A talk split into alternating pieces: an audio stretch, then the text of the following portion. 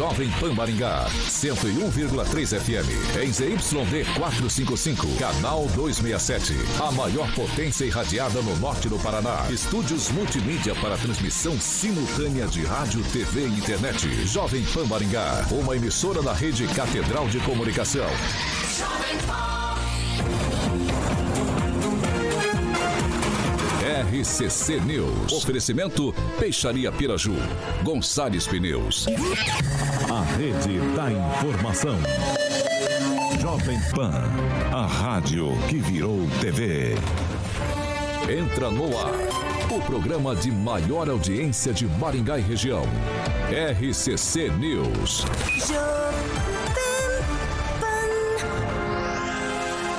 Alô, alô, muito boa noite a você que nos acompanha aqui pela Rádio Jovem Pan Maringá, da Eu 101.3, hoje segunda-feira, 19 de setembro de 2022. Sempre um prazer ter você aqui comigo. Quero convidar você para participar conosco pelas nossas plataformas digitais, tanto no YouTube quanto pelo Facebook, é muito tranquilo de encontrar a gente.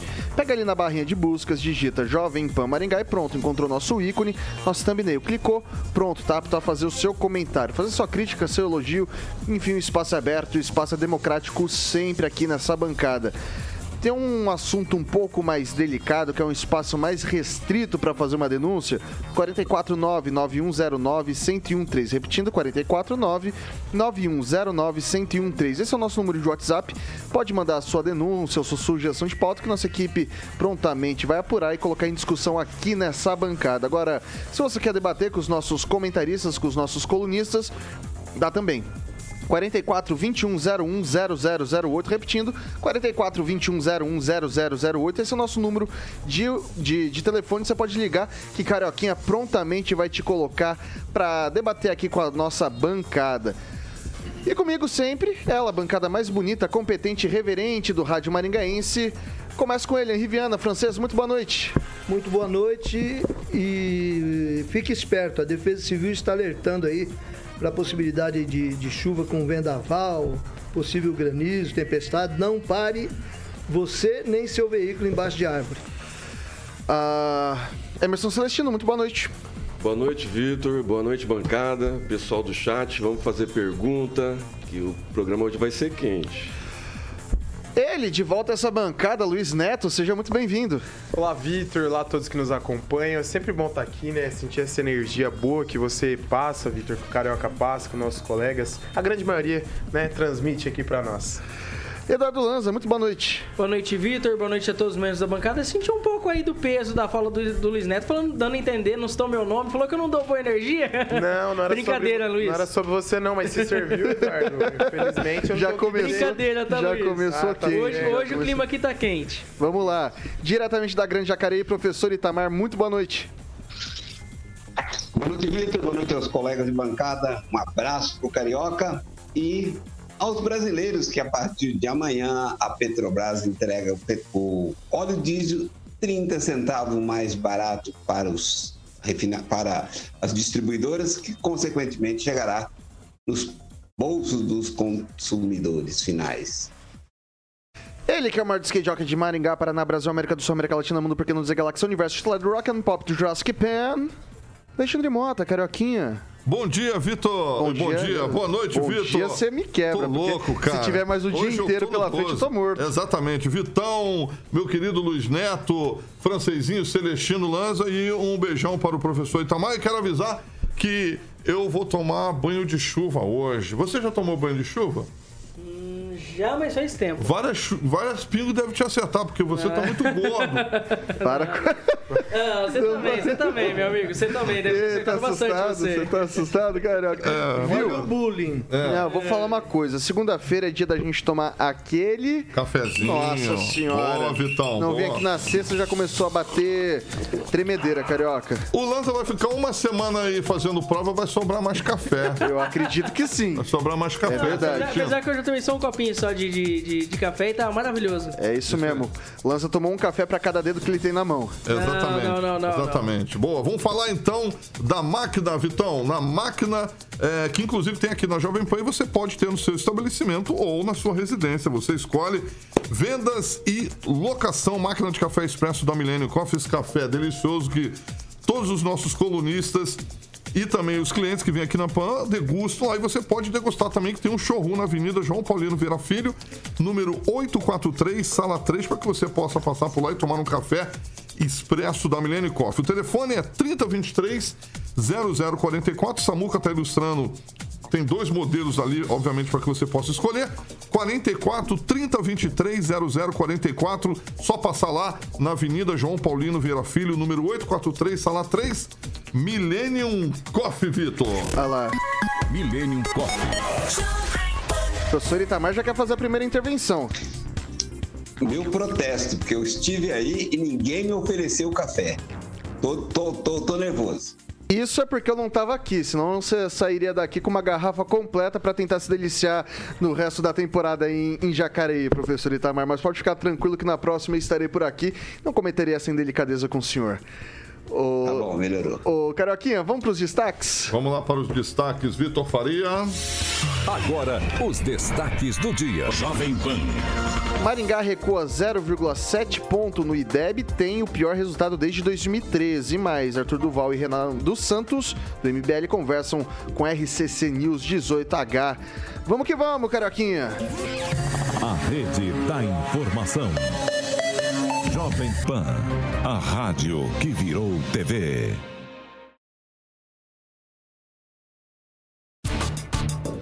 Bom, Maringá recuou a nota do IDEB, o Índice de Desenvolvimento da Educação Básica, em 0,7 pontos, pouco mais de 10% em relação à última avaliação, tendo seu pior resultado desde 2013. Na última avaliação, a cidade havia conquistado a maior nota de sua história, 7,2, despencando para 6,5 na atual avaliação. Durante sua primeira administração, Maia, Ulisses Maia, do PSD, o prefeito da cidade, colocou em seu plano de governo que elevaria o IDEB da rede pública municipal para 8 pontos. Essa é a segunda vez desde a implementação do índice que Maringá tem sua nota reduzida. A nota conquistada pela cidade no IDEB de 2021 apesar disso tudo, é 12% superior à média nacional e 8% da estadual. Além disso, o índice de Maringá na educação básica fica acima da média dos estados do sul do Brasil. E daí a gente tem essa discussão, porque há muito tempo a gente vem falando dos impactos da pandemia na educação das nossas crianças. Esse, essa avaliação foi feita no ano passado, em 2021, e agora a gente traz as notas. Antes dessa, a gente tinha tido a avaliação de 2019, que tinha colocado o Maringá com 7,2, foi o melhor resultado da história do município. E daí eu quero começar falando com o Celestino. Então, a pandemia, os dois anos né, de, de pandemia causaram dan- danos seríssimos às nossas crianças. E o resultado está vindo agora, né, na, nessa levantamento do IDEP. Eu acho que não é só Maringá, é o Brasil todo, né, deve ter ca- caído, né, ter uma queda brusca. A gente poderia fazer uma comparação com as escolas eh, particulares, né, para a gente ter essa uma, uma avaliação melhor também a respeito disso. Seria interessante a gente perguntar para a associação do- das escolas particulares, me fugiu o nome agora. é, a res- Sinep? Sinep, alguma coisa assim, não é isso daí não. É, a respeito do, da avaliação também, né, por colégios particulares, se houve queda também. As aulas remotas no, no município houveram e mesmo assim as notas foram baixas porque é, a presencial, a criança, ela, ela aprende mais, ela está ali perguntando, está se interagindo com o coleguinha, então ela, ela, ela tem um aprendizado muito mais rápido. E aí a aula remota, eh, tem a mãe que está fazendo o serviço de casa, o pai que está no trabalho. né? Durante a pandemia, os dois em casa, mas com aquela preocupação com a saúde. Então, eu acho que é natural né, esse recuo, mas Maringá, pela estrutura física que tem as escolas, pela entrega de material, que esse ano eh, foi um lapso né, da secretária né, de, de começar a entregar desde o começo do ano. Demorou muito para fazer a, a licitação. Parece que vai ser corrigido para o ano que vem. Mas Maringá, a estrutura de Maringá em termos eh, de Brasil é muito superior. Então acho que é natural, tem que ser corrigido muita coisa e aumentar a carga horária. Né? E agora também essa questão, né? amanhã parece que vai ter assembleia do, do sindicato a respeito do pessoal da- da- das 30 horas. Não sei se a gente vai falar sobre esse assunto, Vitor, mas é, a meritocracia é importante né, na, na educação e a Prefeitura de Maringá, não sei se é nessa gestão ou na gestão anterior, tem um escalonado por por méritos, né? Quanto mais o professor estuda, mais ele ganha. Então, pessoal, o professor que queira estudar aqui em Maringá ganha mais, né? Não vamos atrás de sindicato, porque sindicato é, representa é, os, é, os, os princípios do sindicato, né? do sindicalista, mas não representa o professor na hora que precisa. Então, eu acho que professor devia estudar, se qualificar, para ver se aumenta também o IDEB de Maringá. O francês, eu vou trazer para você aqui, então Maringá caiu de 7.2 para 6.5, tá? Ainda continua a maior nota entre as grandes cidades. Por exemplo, Curitiba teve um recuo de 6.5 para 6, Londrina de 6.8 para 6.4. Ponta Grossa de 6,5 para 6,2 e Cascavel de 6,7 para 6,4. Essas foram as reduções das grandes cidades do município. Então, assim, foi um padrão. Ah, dado o tempo que as escolas ficaram fechadas com algum esquema de ensino remoto, isso tudo, uh, você acredita que o impacto da, da, pandemia podia ter sido pior nesse sentido, visto o, que, o cenário que a gente viu anteriormente? Com certeza, tanto que eu considero essa uma avaliação furada feita sobre, sobre, sobre dados inconsistentes. Na verdade, essa pesquisa talvez sirva para daqui dois anos dizer, não, a, a, a educação deu um salto monumental. Não. Durante a pandemia não havia condição de estudo, a criançada sob pressão, os pais sob pressão, é, o ensino à distância é, é, sem.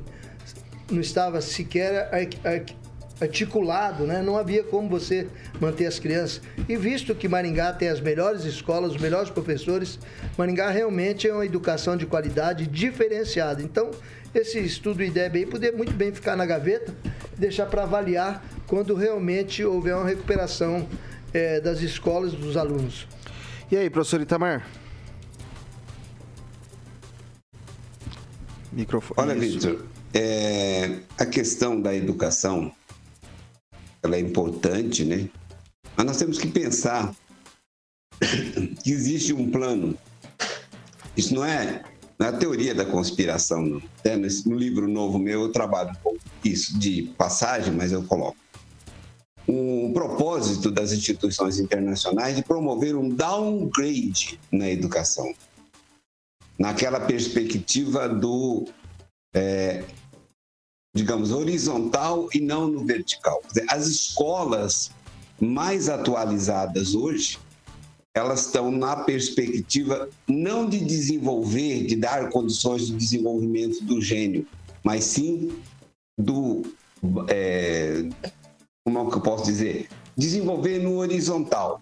É uma questão um pouco complexa para falar muito rapidamente, mas. E mesmo assim, a, houve no ano de 2021, né, essa, e 2020 e 2021, esse, esse, esse, esse, outro downgrade em cima daquilo que já é um downgrade na educação. Né? Então, em cima desse propósito, nós acabamos ficando piores ainda. Ou seja, as nossas crianças, os nossos estudantes estão aprendendo menos daquilo que já era para aprender pouco. Sei que parece estranho para quem está ouvindo esse termo pela primeira vez, mas isso é real.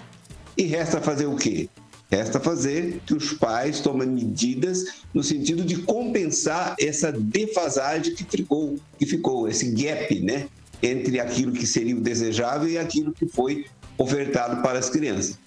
O problema maior é das famílias mais carentes, mais vulneráveis e que não têm essa capacidade intelectual de estimular os seus filhos e aí o vácuo acaba ficando né, maior, Esse, essa vala, melhor dizendo, acaba ficando ainda maior. É isso, Vitor. Ô Luiz Neto, a gente vê o movimento da administração com investimento em alguma, alguns setores de, de equipamentos. Então, é notebook para professor, você vê algumas coisas em escolas, uh, mas aparentemente não surtiu um efeito prático nesses dois anos, até porque, como todo mundo disse aqui, teve a, a pandemia. Quando que esses investimentos colocados pela administração pública começarão a surtir efeito? É, surtem efeito diariamente, né, Vitor? É, primeiro, antes de, de, falar sobre esse assunto, eu gostaria de, daqui de defender os nossos professores, que são guerreiros, que trabalham todos os dias, que enfrentam as dificuldades do dia a dia para estar em sala de aula, levando o melhor para todos os alunos, que é a educação.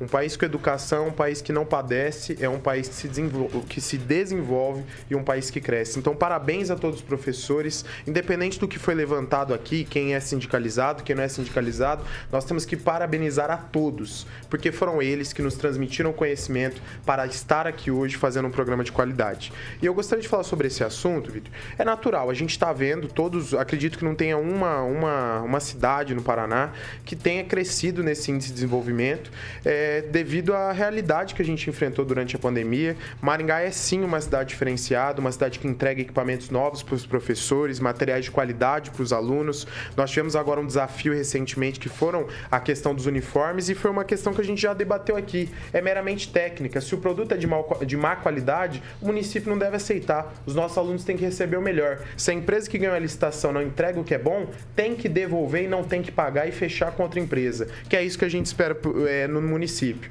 É coisa boa, aquela que o, que o aluno tem na escola particular, o aluno da escola pública também receba. Então, essa nota do IDEB eu recebo com naturalidade, tá? Por quê? Porque é a realidade que a gente não está vendo só em Maringá. Quando se fala em uma nota dessa no Paraná, a realidade é igual para todos os municípios. E, no, e, digo mais, em grandes cidades está até pior do que a realidade de Maringá, que é a terceira maior cidade do estado do Paraná. Lanza. Olha, Vitor, é, eu gostaria de solidarizar com parte do comentário do Luiz Neto, principalmente quando ele enaltece os professores aqui.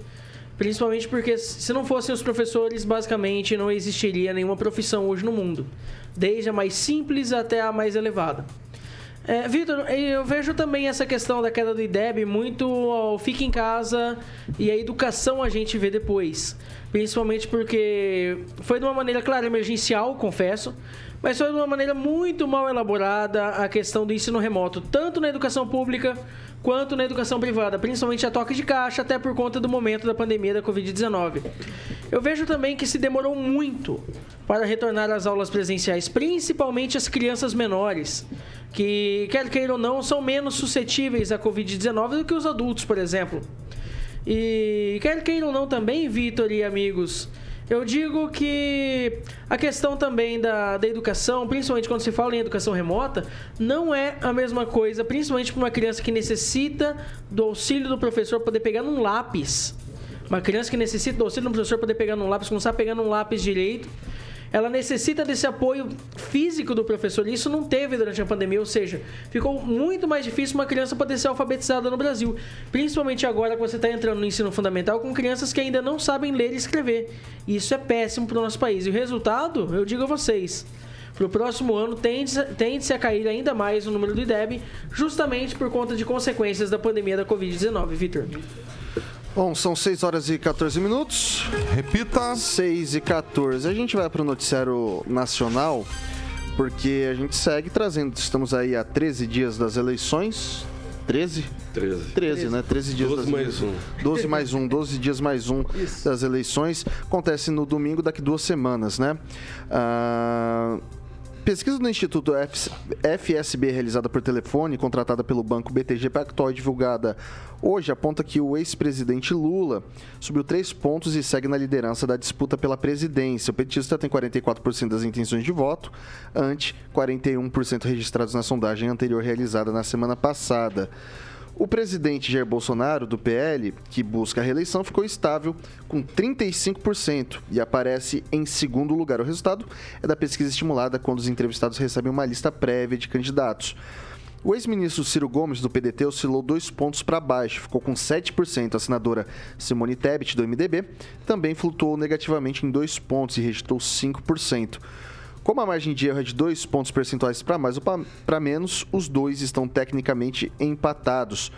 A senadora Soraya Tronic, do União Brasil, ficou estável em 1% das intenções de voto, enquanto o cientista político Luiz Felipe Dávila, do Novo, oscilou de 1% para 0%.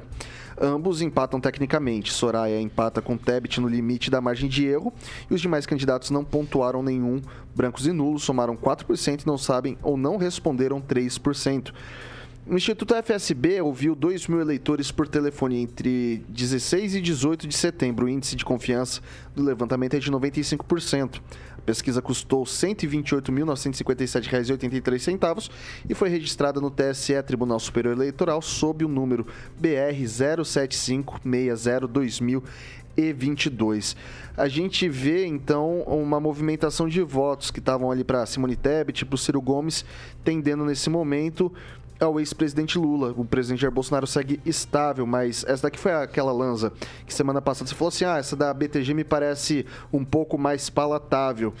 E aí, o que, que, mudou de uma semana para outra para ter essas mudanças, ou é furada? Olha, Vitor, eu acredito que não devam ter mudado muito, principalmente porque o Lula cresceu dentro da margem de erro e Bolsonaro se manteve estável.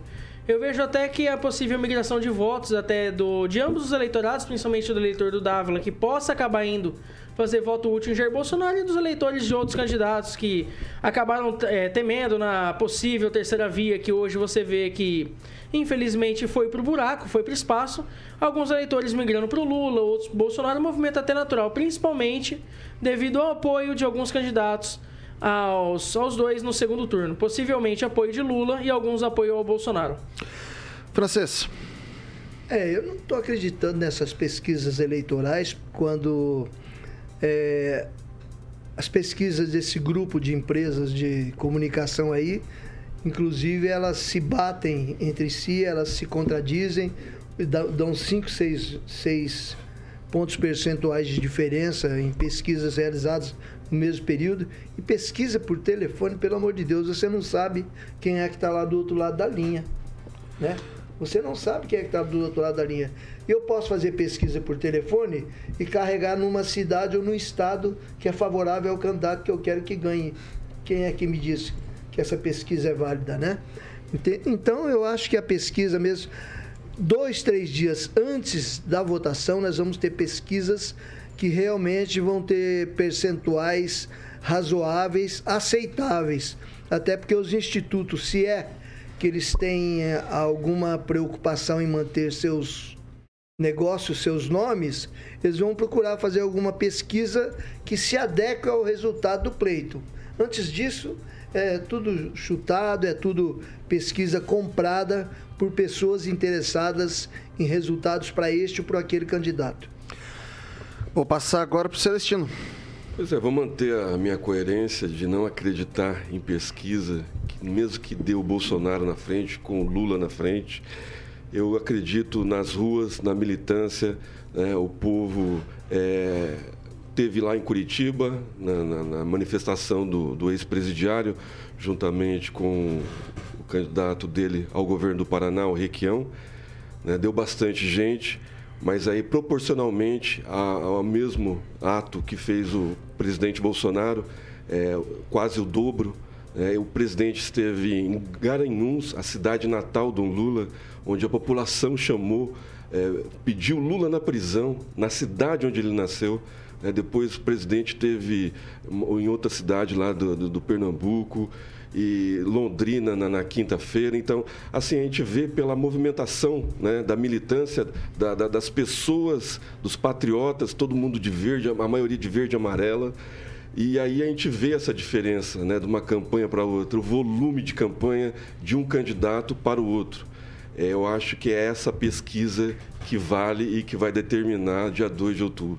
Por enquanto está tudo dentro da margem de erro dos institutos que são pagos, né? principalmente da Folha, UOL, Datafolha, que é tudo o mesmo grupo que vive criticando a Jovem Pan.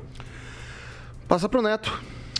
É, o Vitor, eu não, não quero entrar no aspecto a despeito se a pesquisa ela é direcionada ou não, se ela é comprada ou não é comprada. Eu quero é, criticar a questão das pesquisas para o processo democrático. Quando a gente fala nas pesquisas é, para esse processo, Vitor, ela prejudica muito. A gente sabe da tendência do brasileiro, das pessoas em geral, em nunca querer perder. Então, quando eu falo que fulano ou ciclano está na frente, de forma é, explícita, é uma tentativa de influenciar o voto e atrapalhar o processo democrático, né? Tantas eleições daquelas onde colocam deputado na frente, é, prefeito na frente, vereador na frente, presidente na frente, senador na frente, isso não interfere. O povo vem num, numa tendência tão diferente dessa coisa antiga. É, indo, indo um pouquinho fora da, na contramão disso, eu estou vendo nas eleições candidatos colocando pessoas para segurar bandeira na rua. Gente, você vê que tem pessoas estão esgotadas segurando bandeira na rua. Será que, que isso influencia tanto o eleitor como antigamente? Ficar vendo, vendo, vendo o candidato? Hoje eu analiso aquilo, eu falo, nossa, olha só, o cara tá deixando a pessoa ali no, ali no, no, no sol trabalhando, no, numa, numa questão ali de até sofrimento mesmo, porque o sol é quente. Então, assim, tudo isso deveria interferir. Não é questão das pesquisas. A gente tem que escolher quem está mais capacitado. Hoje eu estou analisando um senador no Paraná dizendo, olha, eu estou na frente do fulano, então vota em mim. Estando, tendo trabalhado lá há mais, 50, há mais 53 anos na política, estando há mais 53 anos na política, dizendo: olha, eu tenho que ganhar porque eu estou na frente, não. Tem que ganhar quem é o melhor, quem está mais preparado, quem está mais capacitado, quem tem um histórico de vida positivo. E, quem, e quem souber fazer a melhor campanha também, né? E, e, acima de tudo, quem tem algo a oferecer, que eu acho que isso é essencial. Vai lá, professor Itamar. Então, Vitor, tem sempre aquela desculpa, né? Pesquisa é o retrato de um momento. Não, a pesquisa ela tem que ser precisa, porque senão ela não serve para nada. Ela é só para especulação. Então, assim, o, um, empresário que contrata uma pesquisa para um produto, ele, ele não pode ser só um, uma fotografia. Ela tem, ou ela tem um, um grau de assertividade, ou ela é inútil. E aí a gente olha essa pesquisa, por exemplo, olhamos uma outra, né? Por exemplo, a Modal Mais. Será que a Modal Mais está dando esse mesmo cenário? Né? Então, é, eu continuo desconfiado de todas essas pesquisas, porque quando você olha, é o mesmo grupo de pessoas que patrocina essas pesquisas, é o mesmo grupo de pessoas que queria que todo mundo ficasse em casa, trancado, é o mesmo grupo de pessoas que, por um dogma maluco, na questão da Covid, você não poderia fazer tratamento na fase inicial. E quem falou que deveria como diz o, o, o Buga Chakra, né, da, do Globo News, deveria, o médico que dissesse isso deveria perder o seu registro na, no, no, no, de médico, né? Ou seja, essas mesmas pessoas estúpidas de todos os sentidos é que estão promovendo essas pesquisas que estão divulgando e estão dizendo que essas pesquisas são verdadeiras. Olha, eu tenho eles têm todo o direito de dizer, acho que não deve ser caçado, nada, continue falando, mas eu tenho todo o direito de não acreditar nessas pesquisas em absoluto. É isso, Vitor. E aí, Celestino? Pois é, Vitor, na, na, linha que o professor está falando aí, não se fecha igrejas nem em época de guerra. É, e durante a pandemia as igrejas foram fechadas, nós fomos tolhidos na nossa manifestação religiosa. É, a igreja presta um trabalho social fantástico, né, distribuindo cesta básica, é, remédio, é, dando assistência e foram fechadas né, por determinação do STF.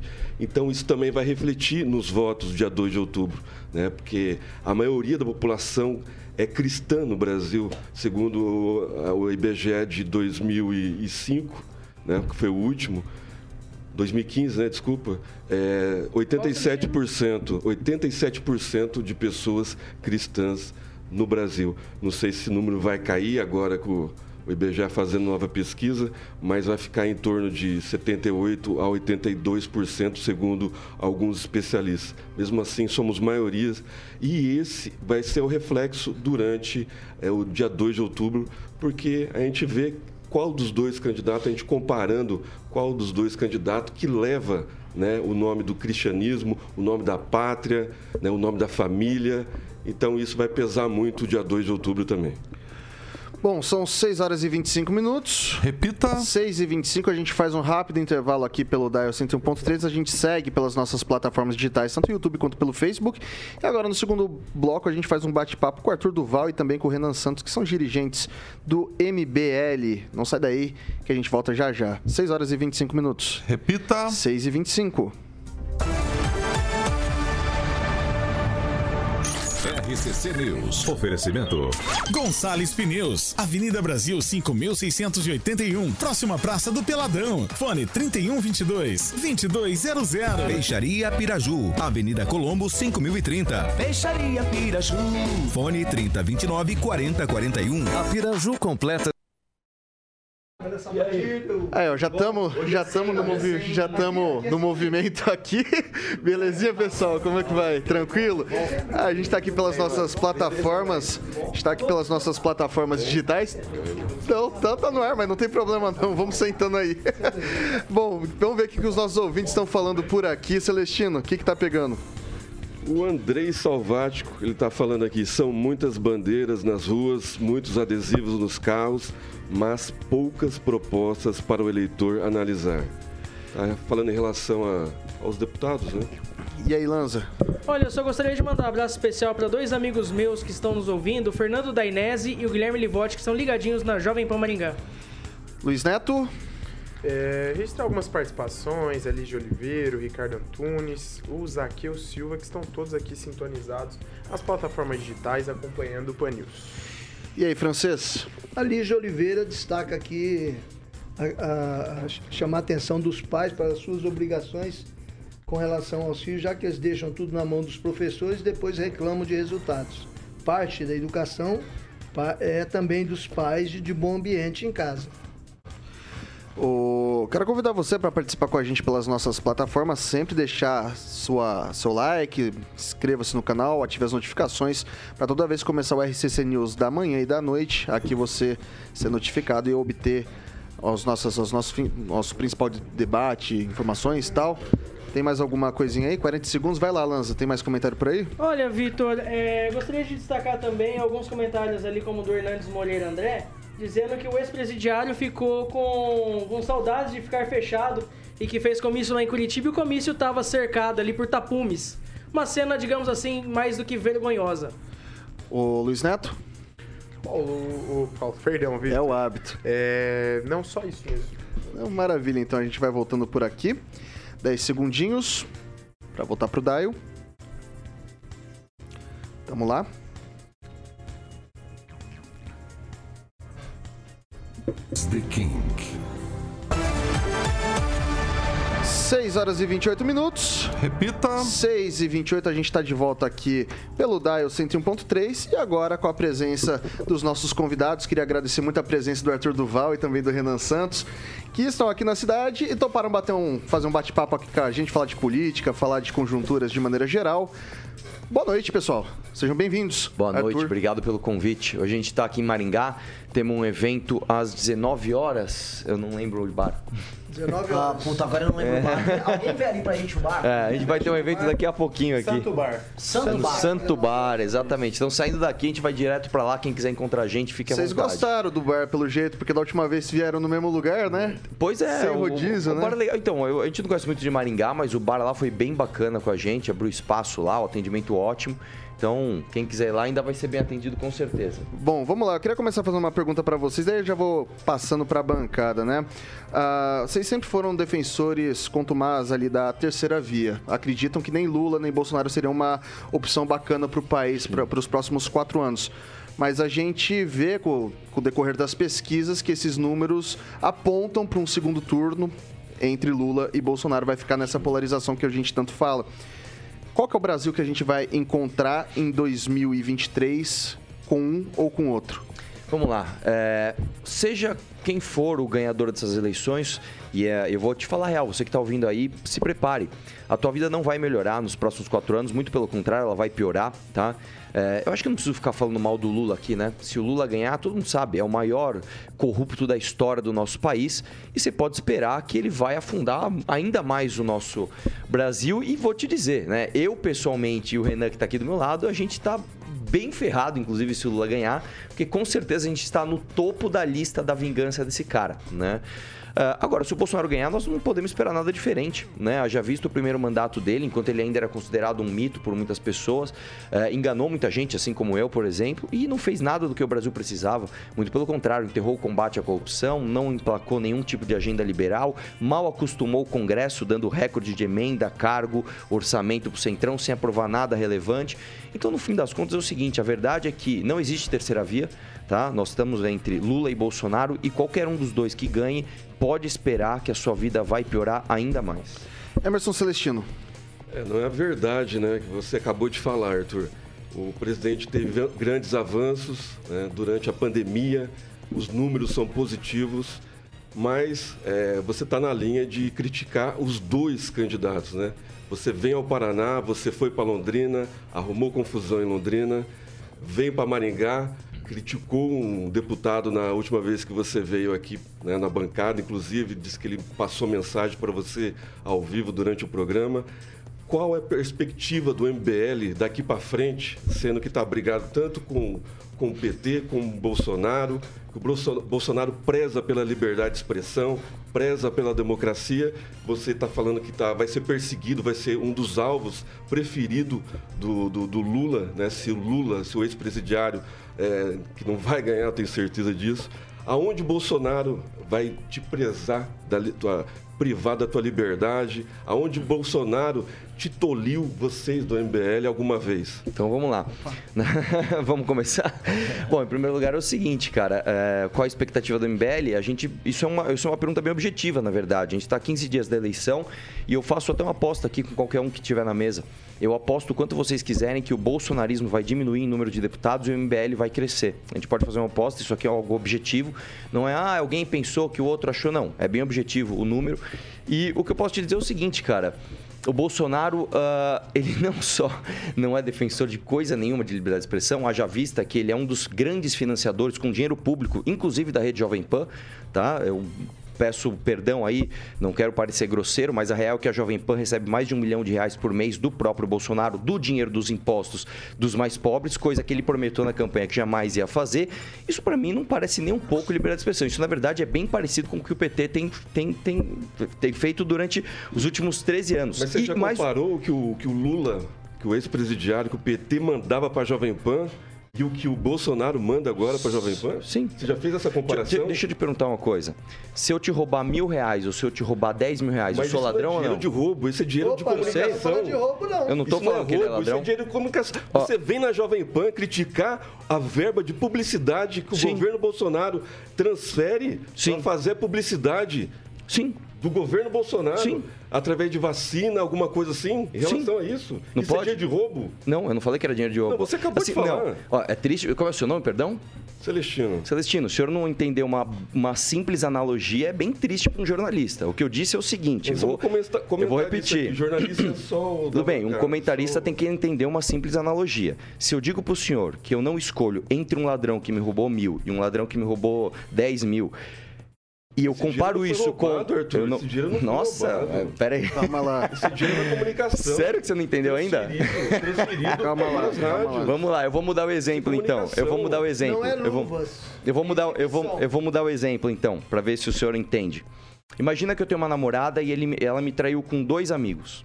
Aí eu termino com ela e começo com uma outra namorada que me traiu com um amigo. O Bolsonaro me traiu afetivamente com ninguém. Você escolhe uma da, entre uma das duas namoradas? Então vamos lá, eu não estou falando que o, que o Bolsonaro traiu a esposa dele, não, é uma analogia. O que eu estou dizendo é: se o PT era ruim, eu não acho que o Bolsonaro é, é, bom por causa disso. O PT é um lixo. O PT é a pior coisa para o país que a gente pode esperar. Agora, é fácil falar isso numa rádio. Aonde é fácil falar foi isso. foi cerceado no seu direito de Então, vou te dar um exemplo. Eu vou, eu vou dar um exemplo. Bolsonaro. Eu vou te dar um exemplo. O bolsonarismo, será que a gente pode, se é, se é que a gente pode chamar assim? Eu tenho que tomar cuidado para não tomar processo já mandou prender, por exemplo, dois doadores do MBL por supostamente terem lavado 400 milhões de reais. É óbvio que a acusação era um absurdo. Foi o presidente Bolsonaro que mandou, não, não foi não Polícia falei Federal, isso. o Ministério Público Eu não falei isso. Paulo. Eu não falei isso. Eu não falei isso. Eu não falei o, é, eu não falei o Bolsonaro. Que, assim, tem que Conta o caso aqui, porque esse aqui é um dos casos mais escandalosos que eu vejo. Exatamente. Ah, ah, Baiano. Sim, É, a esse- gente- tá exatamente esse levando caso. processo por- eu, eu tô nesse por desvio, processo. então? Eh, não, não, não levei Mas processo aonde aonde. Bolsonaro não, não, não, entra não, não, não, nisso? não, Cuidado, você é um comentarista Aonde político, não venha com entra mentira. isso? Presta atenção, houve uma thread feita por um bolsonarista que foi replicada e transformada numa peça por um promotor abertamente bolsonarista no Twitter. Abertamente defende o Bolsonaro, compartilha conteúdo do Bolsonaro. Esse promotor vai e ataca adversários políticos do bolsonarismo com uma peça absurda, absolutamente absurda. A peça cai, ele perde na justiça. Duas pessoas são presas injustamente por conta disso num processo político, vamos lembrar, no ano de 2020, em que pessoas foram perseguidas por delegados de polícia civil, também ligados ao bolsonarismo, que compartilham e divulgam conteúdos do bolsonarismo, naquilo que os bolsonaristas também costumam a, dizer da esquerda, num processo de aparelhamento de outras instituições. Nós fomos alvo disso. Nós tivemos sigilo bancário quebrado, nós expusemos nossa conta, passamos por cima disso e vencemos. Inclusive, o promotor em questão foi repreendido pelo próprio judiciário por conta da peça dele. Então, sim, o que o Bolsonaro fez, e isso aqui a gente não pode ficar brincando, o Bolsonaro começou a cruzar certas linhas que o PT também cruzou. Porque assim como o PT, ele tem um projeto autoritário de poder. E a sociedade civil tem que brecar isso. Sempre. Assim como brecou com o PT, porque nós brecamos, nós peitamos o PT. Você acredita Não, no não, fascismo? não, não, não. Eu Eu não vou. acredito Eu em vou fascismo nenhum. não. Eu acredito que tem gente que cruza a linha. E, tem- e toda vez que cruza a linha, isso tem que ser parado. Eu não Mesmo- compro o discursinho mole do PT. Mesmo eu não estando lá em porque eu conheço 2018 com o Eu, Bolsonaro. eu, vou, eu vou passar pro Luiz Neto, porque senão a gente vai ficar Claro, num, vambora. num debate aqui meio unilateral e tem esse lado aqui também pra fazer a pergunta. Vai lá, Neto. Agradecer a participação do Arthur Duval e do Renan Santos aqui na Jovem Pan. E eu queria fazer uma pergunta inicialmente pro Arthur, dizendo o seguinte: é, vou ser caçado, mas sair atirando. Isso aí foi uma frase que você disse é, referente ao processo de cassação que você sofreu na Assembleia Legislativa de São Paulo, em São Paulo, perdão. É, esse cair atirando seria atirando em todas as lideranças, em todos os lados, em todos os partidos, por uma questão é, da cassação que te chateou bastante, isso é, isso é notório, a gente percebe através é, de todo, tudo que, que a gente vem enfrentando por aqui, ou é, seria em relação a São Paulo? Seria você vai fiscalizar mais São Paulo? O que você está vendo na realidade lá de São Paulo que poderia ser mudado? E também para os dois, o MBL ele se perdeu?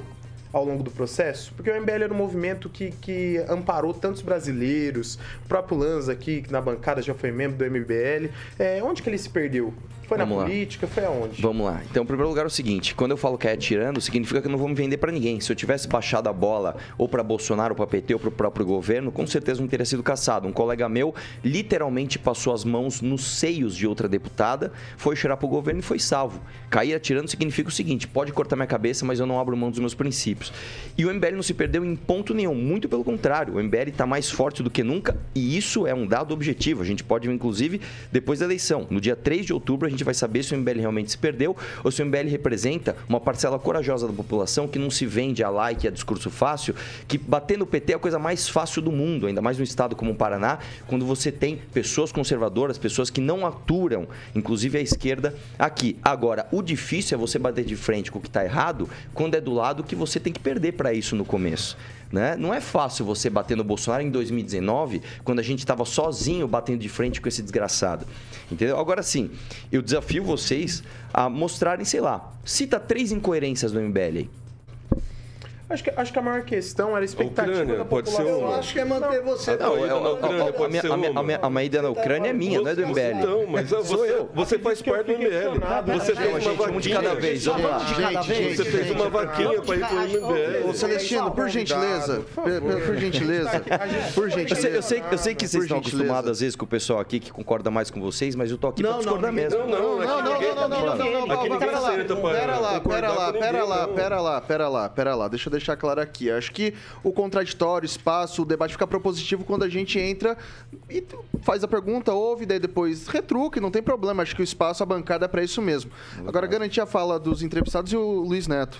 Agradecer, né? Acredito que aqui não é uma, uma sala de inquisição, nem para confrontar nenhum convidado, todos estão aqui de bom grado. E acho que não é nenhuma questão de citar as incoerências, é citar a expectativa da população. O que era esperado pela população era uma postura um tanto quanto diferente do que a gente vê na realidade realidade das assembleias dos estados aí e na própria, e na própria Câmara Federal. O Kim Kataguiri não está aqui, mas é um dos deputados onde as pessoas tinham muita expectativa em relação ao mandato dele e não foram supridas nessa expectativa. A gente vê, a gente vê, o que a gente vê, não digo mais do mesmo, mas pouco do que deveria ser feito ou do que se esperava ser feito. Deixa eu só perguntar uma coisa. Vamos- você pensa a mesma coisa do Eduardo Bolsonaro, não? Acredito também, era uma outra expectativa, Ah. né? Não, porque eu, eu, eu queria que- assim, me cita um deputado mais produtivo que o Kim. Não, não é nem a questão de ser. Não é nem ser a questão de ser produtivo em relação. Porque, assim, é questão de produtividade, a gente sabe que é muito relativo em relação ao deputado Não, é bem pessoal. objetivo. É bem objetivo. É, É objetivo. muito É objetivo. relativo. Não, é pelo objetivo. seguinte, É objetivo. Vamos, vamos, Relatórios vamos, aprovados. Pergunta, Neto, pergunta. Neto. Ah, não, maravilha. Que não é minha questão aqui para discutir sobre, sobre a postura dele. Mas não havia essa expectativa, porque, por exemplo, Mari- Maringá, vou dar um exemplo. Vocês estão em Maringá. O MBL em Maringá já foi muito mais forte. Então eu questiono Não. esse crescimento. Já foi. Nós já Não. tivemos a participação de até um deputado que, que rene- renegou o MBL, Vamos lá. entre outras questões. Po- Posso, posso responder? Por favor, essa? vai lá. É que ele- pelo menos ele fez a pergunta, começo, meio e fim. Vamos, vamos interrom- não vamos interromper o cara. Ah, sobre o MBL, mas vou começar pelos mandatos do Kim. Você fez uma pergunta e a gente tem que responder de forma objetiva. Claro. O Kim foi. Saíram dois rankings agora, um deles da revista Veja, específicos sobre produtividade. O Kim foi o deputado mais produtivo dessa última legislatura na Câmara dos Deputados. Fato, dado. Relatórios apresentados, relatórios aprovados em comissão, Emenda projetos, aprovada. emendas aprovadas na Câmara dos Deputados. Ele entregou. E para o que ele se propôs a fazer, quais eram as propostas dele? De fiscalização do governo, não importa se fosse um governo do PT ou se fosse um governo do Bolsonaro. Posicionamento na defesa do combate à corrupção, defesa de reformas liberais, quando liberais, inclusive. Isso Kim cumpriu. E aí, cabe ao julgamento. Pera, mas ouvi o senhor, deixa eu responder. Cabe ao Kim, agora, e o eleitor, convencer o eleitor, ó, fiz esse trabalho. Se o eleitor, assim, a população é uma coisa muito vaga. A população está brava com o MBL. Eu vou falar uma coisa, o MBL não tá aqui como num concurso de popularidade ou num concurso para ser um movimento mais bacana, que vai agradar todo mundo. Se a população escolher um caminho ruim, nós vamos discordar da população. A gente não tá aqui pra. A gente defende valores e posições claras. Se uma parte dessas pessoas falar, não, nós queremos o Bolsonaro, nós queremos que seguir a linha da Carla Zambelli, sejam felizes. As pesquisas demonstram que a população está querendo seguir o caminho do Lula e já seguir o caminho do PT por quatro eleições seguidas. Ora, tudo bem. Dia desses, eu até comentar, houve a votação sobre aquele piso da enfermagem. Um absurdo. Passou, foi sancionado, depois o STF derrubou. Inclusive a posição do STF, a forma como fez, foi autoritária, como ele sempre vem sendo. Mas o Kim votou contra. A maior parte da população e a maior parte da Câmara dos Deputados entendeu, de forma estúpida, que tinha que aumentar o piso ali da enfermagem. O que foi contra? Tomar decisões impopulares faz parte da nossa linha. Quando você citou o passado do MBL, quando o MBL se posicionou, por exemplo, a favor da reforma da Previdência ainda no governo Temer, na época o Bolsonaro foi contra, o Eduardo Bolsonaro foi, foram contra. Todos eles foram contra. O bolsonarismo foi contra. O petismo também. São as duas forças dominantes no, no jogo político. Nós não. Nós somos a favor. Trabalhamos para tentar passar. Essa é a nossa linha. Então, ah, vocês vão perder seguidores, vocês vão decepcionar. É da vida. Não é nem essa questão Não, que, eu- que eu questionei. Deixa, deixa eu só justificar. muito rápido. Seguinte, não é essa questão que eu questionei, é quando se fala do movimento e vira-se um, vira-se uma questão política da coisa. Porque o Kim era algo que defendia com afinco algumas coisas nas redes sociais que a gente não viu essa atuação Cita no Congresso. três aí. Não, né? cita, por não, favor. não é nem questão de citar, é questão da postura. Eu que- eu quero ajudar a sua resposta. Não é nem questão, é questão da postura. E eu falo isso Não, deixa, Não, deixa, deixa, deixa, deixa, deixa. Desculpa, cara. E aí o senhor vem aqui dar risada como se o senhor fosse mas, dono da. Mas Eu sou na aqui verdade, eu tô indo porque você falou- Eu estou aqui Tá, para dar deixa. a minha opinião e Deixa. questionar Tá, você pela tá sua bom, postura. tudo bem. Então Mas entenda ver. isso. Vamos Cita três isso. contradições do Mas Kim aí. Eu estou eu tô aqui para debater com você, é uma opinião. Deixa, uma deixa, eu se senão- senão vão ficar- vão ficar- um movimento político, assim como todos os outros. Mas todo movimento político é político. Virou um movimento eleitoreiro. Não, não, não. Por favor, cara. Com todo vou- respeito. Ó, Espera. Com todo respeito. Posso tentar responder você? Vai- eu te vai ouvi. lá, eu não ri de você. Eu não ri de você. eu não ri cara, de você. eu tô tentando. Mas, mas mostra sim, mostra Mostro sim, nada, eu tô tentando te ouvir. Eu não te interrompi nem rir. Eu tô tentando ser respeitoso contigo. Eu tô- o que eu não consigo entender, assim, eu queria que você, de forma objetiva, falasse o que é isso. Porque, assim, nós cumprimos as nossas pautas. Nós cumprimos a nossa agenda. A gente cumpre ela. A gente arruma brigas. E assim, ah, você é eleitoreiro. Eu participo de eleições. Ou, ou todo mundo participa de eleições e fazer parte do processo político. Você pode dizer, ó, eu quero ser um movimento político que não participa de eleições. Existem alguns. Nós participamos. Não vejo problema nenhum nisso. A- a- inclusive, a legislação eleitoral, se eu for falar em termos bem técnicos, proíbe a gente de se posicionar do ponto de vista eleitoral. O MBL não pode nem pedir voto nos candidatos que são egressos do MBL. É bem bizarro isso. Mas, assim, se você tenta, for- se você tenta ser mais objetivo na tua crítica, porque acho que você vai colocar, encontrar posições que nós já erramos. Nós erramos, posso colocar aqui, a gente pode levantar a discussão. Nós erramos, por exemplo, no apoio recente ao Sérgio Moro. Se eu for falar assim nesse processo histórico recente que a gente teve aqui no Brasil, eu, por isso que eu defendo assim, de com unhas e dentes, a trajetória do MBL. O MBL se manteve fiel a essa trajetória. Nós, você vai pegar a, a carta que o MBL fez em 2014, quando ele começou. Reformas econômicas liberais, combate a privilégio no Estado, a época, defesa da Operação Lava Jato. Tudo isso a gente manteve. A gente vê, por exemplo, o, o atual presidente Jair Bolsonaro como o maior inimigo que houve a Operação Lava Jato. E podemos aqui discutir, debater tudo isso uma boa com vocês. Até porque o juiz da Lava Jato veio aqui de Maringá. É, nós falamos o Moro hoje, que está se posicionando pró-Bolsonaro, é um cara que tá completamente insano, tá completamente fora da realidade. Acho que deu um tapa aí, peço desculpas. Então é isso, assim, vamos discutir abertamente, mas tenta ser mais objetivo e criterioso. Tá, deixa, não, ô Neto, ô Neto, ô Neto, não, não, vamos, vamos, vamos rodar. Eu vou passar pro francês. A rejeição maior do, do candidato Bolsonaro é na, na maioria do eleitorado feminino, né? No caso específico do, do Val aí, do Mamãe Falei, também tem alguma coisa disso aí. É, você, a sua presença na linha de frente não estaria desgastando o MBL e os candidatos que ele tenta apoiar? Não. Ah, já vista que os eventos que eu participo são todos lotados, você pode me acompanhar pelo Instagram. É, inclusive aqui no Paraná, que nem é o meu estado, e eu também nem estou pedindo voto, eu não sou candidato. Mas é, se o MBL entendesse dessa forma, eu estaria fora. E na verdade, muito pelo contrário. Né? A gente aparece justamente porque a gente agrega. Agora também, é, é- é- de novo, é, nós vamos ter um resultado muito objetivo para a gente discutir daqui 15 dias. Né? Daqui dia 2 de outubro a gente vai saber se tudo isso que eu estou falando eu estou viajando ou se não, se eu estou certo. Né? Eu já estive certo e já estive errado outras vezes. Eu acho que dessa vez eu estou certo. A gente vai ver. Mas me, pare- Eu mas vou- me parece que a encrenca te, te acompanha, né? Você tá num. Sim. Você tá. Sim. Ó, nisso a gente vai concordar. João Bétega lá também agora, lá. Pois é. O, o Bétega, ele é o único, o único paranaense que não pode entrar na LEP. Aham. Por quê? Porque ele questiona deputado. Ele foi proibido, foi uma, uma. Não sei se foi uma ata, mas foi uma ata da mesa diretora da Assembleia Legislativa do Paraná, proibindo a pessoa dele de entrar. É verdade. Inclusive tiraram os dados do portal Transparência no caso dele. São coisas. Vocês estavam lá quando aconteceu o problema agora? Qual, qual, qual, qual deles? Escolhe um aí. Tem que especificar. Não. Eu, não eu, eu tinha deixado o Bétega e tinha ido pro hotel deixar minha mala. Nesse período ele foi lá. Uma pena. Eu gostaria de encontrar o soldado Fruta e a esposa dele, que aparentemente gostam muito de privilégios, né? Foram bater no Bétega por causa disso. Mas não tava lá. Mas o vídeo tá aí pra todo mundo ver. Vocês Né? vão passar por Londrina também. Ah, nós pass... Não, nós passamos, né? Nós passamos já. Agora a gente vai embora. Hoje é o nosso último dia aqui é, no Paraná e vamos embora amanhã cedo. Eu vou passar pro professor Itamar fazer a pergunta dele. Objetivo. Arthur, é, você colocou aí a piora do Brasil. No entanto, nós temos dados concretos, são fatos.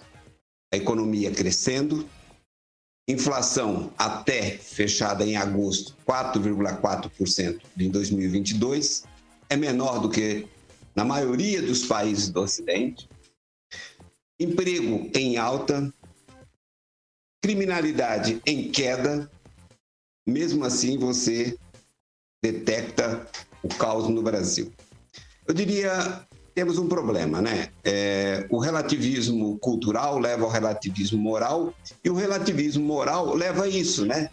Ou seja, você compara, para você, Lula e Bolsonaro, um que destrói a economia, outro que conserta, tem o mesmo valor. Digamos, esse, o propósito de você vir para o Paraná, fazer essa campanha indireta para o Lula, te faz feliz? Vamos lá? Olha, para começar, quem faz a maior campanha pro Lula é o Bolsonaro, né? O, Bolso- o Lula só existe hoje em algum termo, em, em alguma popularidade por causa do, do Bolsonaro. Eu quero lembrar que em 2019, em janeiro de 2019, tinha candidato do PT, né? Que foi disputar a eleição em 2020, colocando bandeira azul, tirando a estrela do PT. E hoje virou cool você gostar do Lula justamente porque o Bolsonaro é muito ruim. Eu gostei da tua fala que você falou que o relativismo, ele leva ao relativismo moral. E o que você fez foi justamente relativizar os números, né? Você falou... Não, o... o- o- como é que você falou? O- a criminalidade está em baixa, a inflação está em alta, o emprego está em alta. relacionado ao quê? Ao período deste ano específico? Porque se você pegar do governo Bolsonaro inteiro, inclusive de antes da pandemia, você vê que a gente perdeu a inflação para toda a União Europeia, que ele gosta de, de, de comparar, com os Estados Unidos. Nós perdemos da inflação de todos esses países tá até esse último período agora, que inclusive tem um grande dedo do, do desse artificialismo que ele está fazendo na baixa da gasolina e que nós vamos pagar a conta em 2023. Isso é exatamente o que a Dilma fez na véspera da eleição. Né? Mais Você do tá que isso, o mentindo, Bolsonaro, Arthur. inclusive, agora acabou de passar Isso a é PEC mentira. Kamikaze, que Você vai custar mais de você tá 40 mentindo. bilhões aos cofres públicos, quebrando o teto de gastos que nós lutamos tanto para barrar, para passar. Né? Então, eh, quem está relativizando é o senhor. Eh, o- Renan tem alguns Não, dados. você tá Não, mentindo, assim, você tá você mentindo. falar? Pega os dados concretos aí. Pega os dados de jornalistas, porque, assim, a coisa tá 2021, muito doida. Você também 2022. Acompanhou os dados recentes que para mim me assustam sobre o mercado financeiro brasileiro, ah, em que a bolsa subiu porque o Lula apareceu com o Meirelles? Assusta. Assusta o relativismo no mercado financeiro brasileiro que comemora, ó, o Lula chamou o Meirelles. Mas o ponto é o seguinte, falar em dados de inflação, esses dados recentes que a gente tá vendo aqui que o pessoal do bolsonarismo tá comemorando, após quatro anos muito ruins, em que nós perdemos espaço em todo, nós tivemos durante todo esse período a terceira maior, tem que se lembrar, a terceira maior inflação da América Latina, a gente ficou com a quarta maior taxa de desemprego do mundo. Só que são dados reais também. Só que, num vé- véspera de eleição, o Bolsonaro faz redução de impostos, altera preços e joga a bomba fiscal para outro ano. Vocês sabem quem fez isso, pessoal? Todo mundo sabe quem fez isso. Foi, foi o último governo do Lula. Na crise de 2008, ele teve aquele plano de injeção de gastos, joga a bucha pro governo Dilma Rousseff. Tivemos quatro anos muito ruins, que foi o primeiro mandato da Dilma Rousseff. É a mesma estratégia gastadora. PEC kamikaze e mais. O governo Lula, naquela crise de 2008, nem ele foi capaz de destruir os pressupostos fiscais daquele governo, regra de ouro e tal. O Bolsonaro suspende, suspendeu a- a- o funcionamento das regras orçamentárias brasileiras com a PEC kamikaze. E aí estão comemorando aqui. Lógico, são 400 bilhões que estão sendo jogados agora pro próximo, pro próximo ano fiscal. Isso aqui é uma irresponsabilidade. Alguém ficar comemorando isso é uma, é uma insanidade, pessoal. São as mesmas práticas adotadas no campo econômico pelo PT. O Lanza vai fazer a pergunta agora de maneira objetiva. Olha, de maneira um pouco mais objetiva, vamos falar um pouquinho mais de realidade, principalmente de campanhas eleitorais. Eu tava dando uma analisada no site do TSE, principalmente dos candidatos a deputado estadual e federal do MBL lá em São Paulo, Cristiano Beraldo, Kim Kataguiri, Amanda Vetorazzo, é, Guto Zacarias e, salvo engano, também o Renato Batista. Todos eles, mesmo que de maneira privada, receberam verba do União Brasil. Todos eles. Alguns receberam mais, outros receberam menos. Eu gostaria de saber de vocês, tanto do Renan quanto do Arthur, acredito até que o Renan possa responder melhor essa pergunta. É, o porquê desses candidatos terem recebido essa verba do partido, quer queira ou não, é uma verba do partido, mesmo que privada. E segundo, e se o, o movimento em si não acha que, se- é, que acaba sendo imoral barra é, algo assim meio hipócrita do próprio movimento Brasil Livre Pergunta, de, Lanza. de receber esse dinheiro, principalmente quando o movimento levanta a bandeira de não, de não querer ter influência, é, influência de partidos políticos? Ô Lanza, com todo respeito, cara, é, quando você vai fazer uma pergunta, ainda mais quando ela for ácida, tenta pelo menos dar uma estudada no que você está falando. Não, eu dei uma Não. estudada, tá no portal da Transpa... tá no portal do TSE, Arthur. Eu sei. O dinheiro não é dinheiro público. O dinheiro é privado. Ele vem via Sim, partido. eu citei Isso- isso, na, na minha pergunta, Isso, inclusive. então, mas o Isso dinheiro é- isso ele é um- entra numa conta. Tem uma conta do partido e o partido repassa. Você sabe quem faz isso também? O Partido Novo. Não, mas sabe quem não faz isso? O teu candidato Romero Marques, que está usando 200 pau do fundo eleitoral. Ou a Clara Kido, que é libertária e usa dinheiro também do fundo eleitoral. Eu nem queria falar deles aqui, eu não queria te constranger com isso. Agora, você faz uma pergunta de um jeito. Ah, Tosco. Tosco. Você quer ser maldoso de um jeito tosco, aí você não consegue, cara. Não, não é querer ser maldoso, é transparente. Não, é, É, sendo, mas sendo transparente, entra no portal transparente. Você tava Vocês aqui. vieram aqui, Não, eu vim aqui responder a a pergunta, rádio, cara. esculacharam a rádio, esculacharam lá, os gente, comentaristas. calma lá, calma Você lá. vê como tá fácil. Calma lá, Qual, qual o respeito lá. que vocês estão tendo? Qual o respeito que vocês estão tendo com a dá Jovem licença, Pan? Dá licença, deixa. Agora você não deixa, responde. Vocês não aceitam o contraditório. Eu aceito. Responde a pergunta dele. Tô respondendo, cara. Você, tá, você não deixa eu responder. desqualificar, responde. Você não deixa eu responder. Mas você não está. Celestino, Você está Celestino. desqualificando ele. Celestino, Celestino, calma lá, calma lá, calma dele. lá. Você quer responder? Não, cara, o- o- o- a pergunta vem Tá assim. aqui um monte de ouvinte aqui dizendo o que, que nós trouxemos. Não tem elogio nenhum Tá pra bom, vocês. beleza. aqui, Mas não quero elogio. Pode, gente, quem quer me xingar, Eu não- eu não- xinga. cara. Não, ele tá ali. Pode tá xingar. xingando, mas Gente, Deixa eu gente, falar de respeito de vocês vocês. querem, que a gente vá embora? A gente vai embora. Mas assim, vocês não, aqui lá. não tem, aqui não tem algodão doce, amigo. Aqui mandou a pergunta, vem falar que eu venho fazer campanha é, indireta pro Lula, vem falar que o MBL se perdeu. Aí eu falo que o cara não sabe fazer uma pergunta e se ofendidinhos. Aqui é assim, amigo. Deu, tomou. Aqui é assim, deu, tomou. A próxima vez que me chamar, saiba que é assim, brother. Ou vocês trazem alguém melhor pra debater comigo, Deixa, deixa. ou então aceitem que vocês não estão sabendo lidar com as minhas respostas. Deixa, deixa, deixa. Deixa, Posso tentar responder ele? Pode, Foi do MBL, pode, por tá? favor. Não, novo, deixa eu explicar, cara. Ótimo. Não, não vai responder não, não vai Então, responder não. Acabou o Então, tempo, não vai responder porra nenhuma. Vamos pro, pro Beltrame Imóveis. Vamos lá. Eu tenho tempo aqui, filho. Não posso ficar nisso aqui até tarde, não. Vamos lá? Tá. Tô com o microfone aberto? Tá, tá. Tô com o microfone aberto. Só antes, Carioquinha, só antes de fazer isso aqui, é... eu queria fazer uma última pergunta pra gente encerrar o ciclo, daí a gente cai pra Beltrame e encerra o programa, tá? Aham. É, A minha pergunta ela é simples, tá? Ah, a gente tava falando aqui, foi uma fala do Renan que me chamou um pouco de atenção, né? Aprovou de forma estúpida o, o piso da enfermagem, que é uma questão que é cara a população hoje. O pessoal tá batalhando Da enfermagem. Isso, da enfermagem. Tá há algum tempo já debatendo sobre isso, né? E, e, assim, foi feito pelas vias democráticas. Então, assim, o parlamento ele é um espaço de representação que é plural. E daí eu, eu queria entender um pouco melhor, porque assim, a- vocês sempre foram muito combativos, isso é fato, ninguém tá tirando disso, né? Sempre foram pra cima, sempre conversaram, sempre foi pro meio das manifestações de Lula, de Bolsonaro, de todo mundo. Foi lá tomar porrada, tomou porrada, bateu, não sei se bateu, mas assim.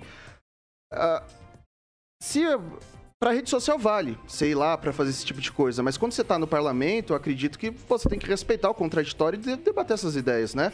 É evidente. Agora eu queria entender um pouco melhor por que foi aprovado de forma estúpida se passou por- pelos trâmites, né? O que aconteceu ali foi uma, é, uma decisão do, do Barroso que basicamente ah, atendeu um pedido da- do Conselho Nacional de Saúde de Serviços Públicos, né?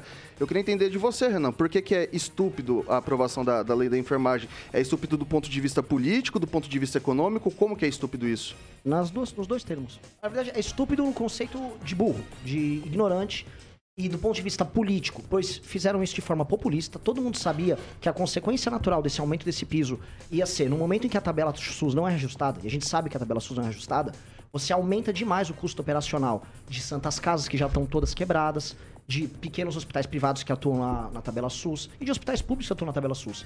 Ao fazer isso, esses caras não têm como operar. E aí começou demissão em massa, como a gente viu em inúmeros estados do Brasil começou a acontecer. Os deputados sabiam disso. O Kim sabe, o Kim conversou com os deputados. Só que no ano eleitoral, os caras tomam uma decisão que não é estúpida do ponto de vista político para eles. Porque aí eles votam, ah, enfermeiros, estamos com vocês. né? E do ponto de vista econômico, todo mundo sabe, as Não, consequências sim. foram muito rápidas. É, eu posso ainda a- a colocar um adendo, já que. Bom, aqui ninguém é fã do Supremo. Eu também acho estúpida a forma como o Barroso derrubou isso. A forma como o Barroso agiu passou por cima de uma decisão que foi estúpida do parlamento, mas foi uma decisão que a nossa democracia, é, regida Garante. pelo nosso sistema, garante. E eles fizeram assim. né? O, o que o Barroso fez pode até não ser estúpido do ponto de vista econômico, mas o político foi. E eu, eu não nego que foi estúpido. E todo mundo sabia, os deputados sabem. E na verdade, lá naquele parlamento, todos os dias decisões estúpidas estão sendo tomadas sem mínimo contato com a realidade, mas são tomadas, né? É, assim, porque a gente viu alguns projetos, inclusive do Kim, que foram baseados em da equipe econômica do Ciro Gomes, né? Então, assim, há um espaço aberto para se debater esse tipo de coisa Com nesse sentido. certeza. Né? Com cer- Um exemplo, o Kim ah, Jun, ele, eu tô, eu tô pra lembrar o nome do deputado, um deputado do Ceará, lá do. Ligado, foi, foi secretário do Ciro Gomes. Eu vou tentar lembrar. Acho que é Marconi. Eles liberaram 140 bi em Uhum, 2019 é esse pro governo. Bolsonaro. É. Foi um relatório do Kim. Não, não, Marconi Pereira do, de Goiás. É do Ceará. É, eles liberaram 140 bi num relatório que o Kim fez para o governo Bolsonaro ali. E não sei se foi 19 ou 20. Me Uhum. corrige se eu estiver errado aqui. E foi. Você pode ouvir, às vezes, um cara de esquerda, um cara de direita. Lá no Congresso, o bom debate acontece. Na verdade, o Kim só teve esse desempenho bom ao longo dos últimos anos porque ele foi capaz de ter um diálogo com muita gente. Ok, infelizmente nosso tempo é exíguo, adoraria ver mais bate-boca, mas não, não, não é possível, né? Então vou chamar os nossos amigos da Beltrame, Beltrame Imóveis. Beltrame Imóveis, exatamente. Vitor Faria, 18 anos em Maringá, especialista em vendas, locação, loteamento e compra. A Beltrame Imóveis sempre é a melhor opção para você, ouvinte da PAN que está procurando um imóvel residencial ou comercial. Só acessar o site beltrameimóveis.com.br lá na Avenida Tamandaré 210, sala 2, no centro E o telefone 44 30 32 32 32. Quem procura na Beltrame, acha Vitor Faria. É isso aí, hoje o tchau vai ser coletivo. Queria agradecer muito o Renan Santos, o Arthur Duval pela presença, por ter dado essa colher de chá pra gente aqui também. Quero deixar registrado, já que fomos citados, deixar isso registrado, que a Jovem Pan Maringá presta os serviços na área de publicidade. E por prestar serviços, a gente tem que ser remunerado para tal. Acho que ninguém aqui quer trabalhar de graça ou oferecer um produto ou serviço de graça. Deixo essa ponderação registrada no fim desse programa. Para todo mundo hoje, tchau coletivo. Tchau, tchau. Jovem Obrigado, Pan Maringá. pessoal. Muito obrigado. Valeu, boa noite, pessoal. Jovem Pan Maringá, a rádio que virou TV e tem cobertura e alcance para 4 milhões de ouvintes. Até amanhã.